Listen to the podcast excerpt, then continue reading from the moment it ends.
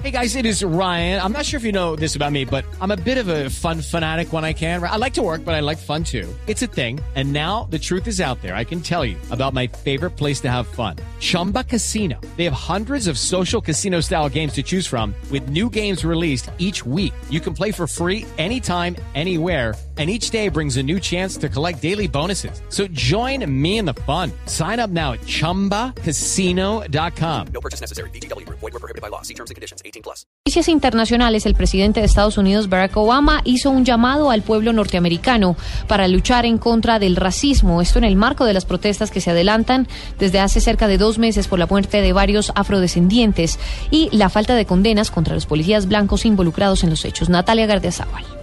En una entrevista con la cadena Black Entertainment Television, el presidente de Estados Unidos, Barack Obama, pide a los estadounidenses luchar contra el racismo en su país. Sin embargo, señaló que esto solo ocurrirá paulatinamente, por lo que pidió a los jóvenes ser persistentes para combatirlo. El mandatario aseguró, esto no se resolverá de la noche a la mañana. Esto es algo que está profundamente arraigado en nuestra sociedad y está profundamente arraigado en nuestra historia. Las declaraciones de Obama se dan en medio de las protestas que adelantan varios ciudadanos en California, especialmente por la falta de judicialización al algunos oficiales blancos que han estado involucrados en las muertes de varios afrodescendientes. Obama aseguró que las relaciones interraciales han mejorado en los últimos 50 años. Sin embargo, reconoció que persisten las tensiones. Natalia Gardea, Blue Radio.